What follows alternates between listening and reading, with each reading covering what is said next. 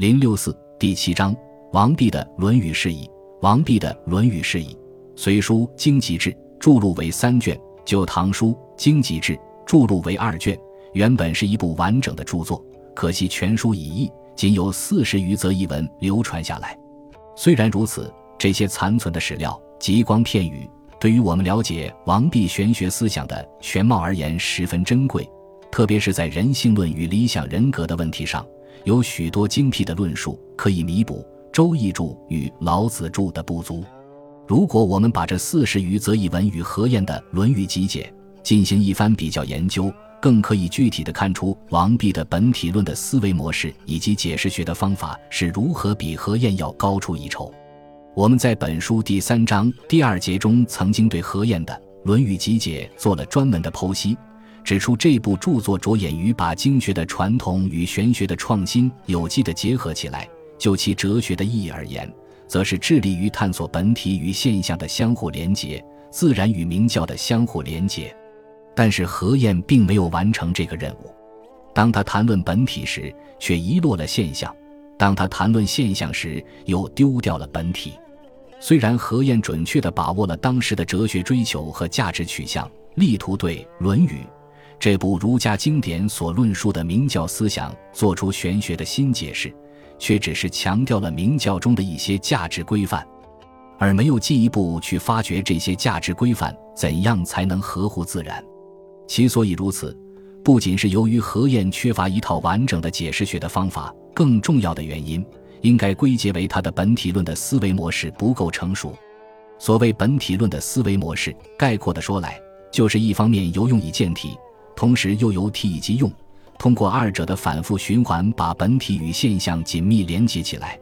而这种连接的目的，不在于建立一个思辨的逻辑结构，主要是凭借它们的相互连接，去把握那统贯天人、囊括宇宙的无限整体，以便从中引申出一种能够体现时代理想的崭新的内圣外王之道。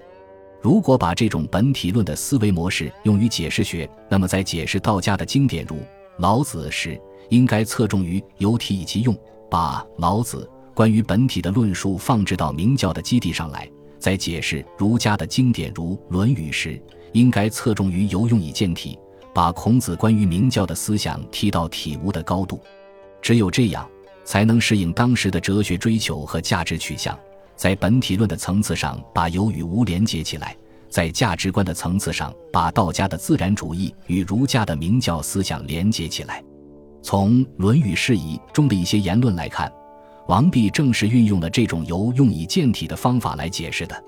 比如《论语·里仁》子曰：“参乎，吾道一以贯之。”孔子的这句话中蕴含着极为可贵的本体论的思想，说明孔子也在探索一与多、约与博的相互关系，并且从万事万理之中提炼出了一以贯之的总的原则。又根据此总的原则来统帅万事万理，王弼敏锐地把握了孔子的这个思想，深入发掘，做了进一步的引申发挥。他解释说：“贯由同也，夫事有规，礼有会，故得其规，事虽因大，可以易明举；总其会，理虽薄，可以制约穷也。譬有以君御民，执以统众之道也。”王弼在《周易略历明彖》中也阐述了与此同样的思想。他说：“物无妄然，必有其理；统之有宗，会之有源，故繁而不乱，众而不惑。故自统而循之，物虽重，则之可以执一喻也；有本以观之，义虽薄，则之可以一明举也。”这是王弼据以解释《周易》的一条基本的思路。周易六十四卦，每一卦由六爻组成，其中贯穿着一个总体性的思想，这就是所谓“物无妄然，必有其理”。如果能够由六爻的组合关系中发掘出起支配作用的理，于多中见一，就可以繁而不乱，众而不惑。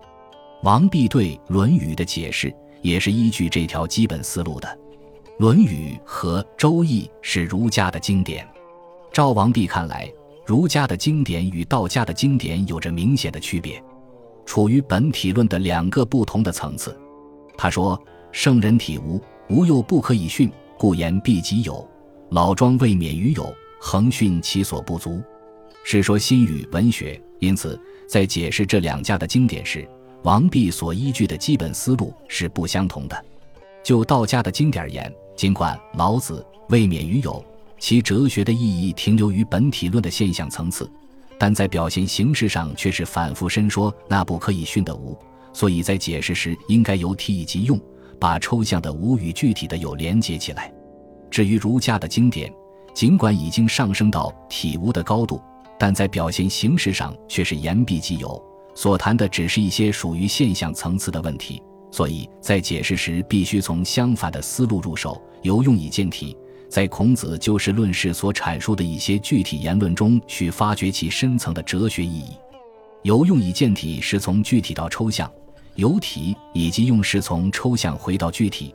历史上的一些大哲学家在建立自己的哲学系统时，都毫无例外的同时运用了这两种相反相成的思路，通过二者的反复循环的关系去把握世界。不可能把它们割裂开来。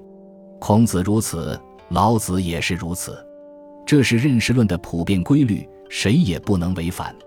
但是，由于哲学家所建立的哲学系统不同，在表现形式上也确实有着不同的侧重点。比如《论语》中所记载的孔子的言论，多半是就事论事，不像老子那样去直接谈论其所见的道体。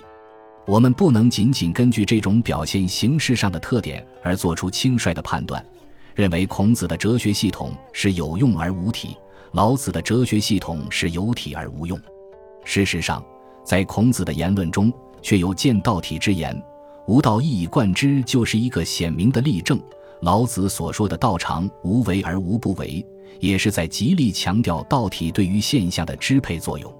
因此。应该一方面准确地把握原文表现形式上的特点，同时运用得象而妄言、得意而妄象的方法去理解原文内在的哲学意义。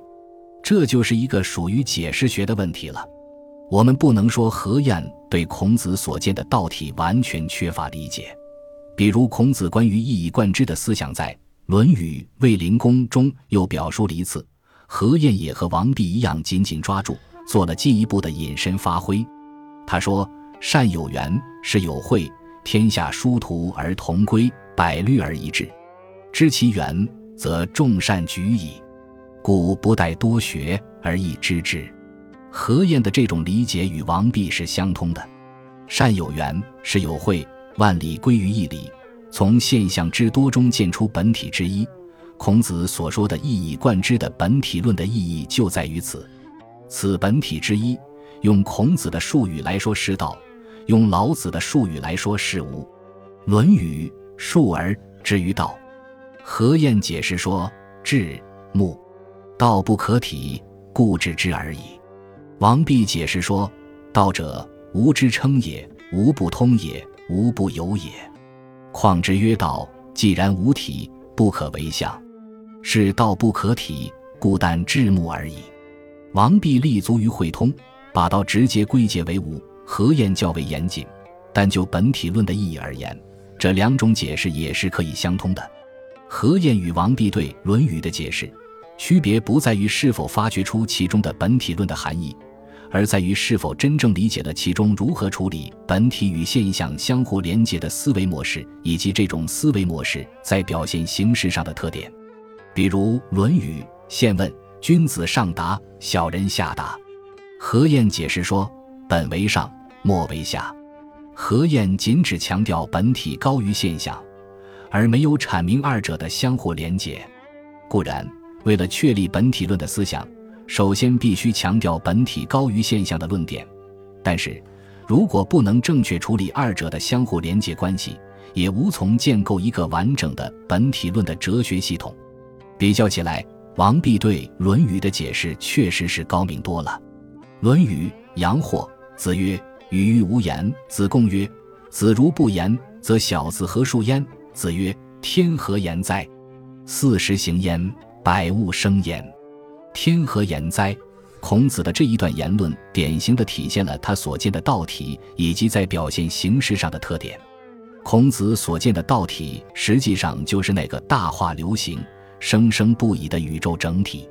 这个道体是不可以言语传的，所以他说语欲无言，即不愿意直接用言语去描述那不可传的道体。但是，孔子对于现象层次的万事万理，毕竟是发表了许多言论。这些言论虽未涉及道体，但道体也就在其中。王弼认为，圣人体无，无又不可以训，故言必即有。这种概括，一方面发掘出了孔子所见的道体，同时又准确地把握了孔子的思想在表现形式上不同于老子的特点。王弼根据这种理解来解释《论语》，就不像何晏那样仅只限于强调本体高于现象的论点，而是把着眼点放在举本统末上，致力于由用以见体，从言必及有中去发掘其体无的深层含义。何晏对孔子这一段十分罕见的精辟言论轻易放过，只做了一点肤浅的字面上的解释。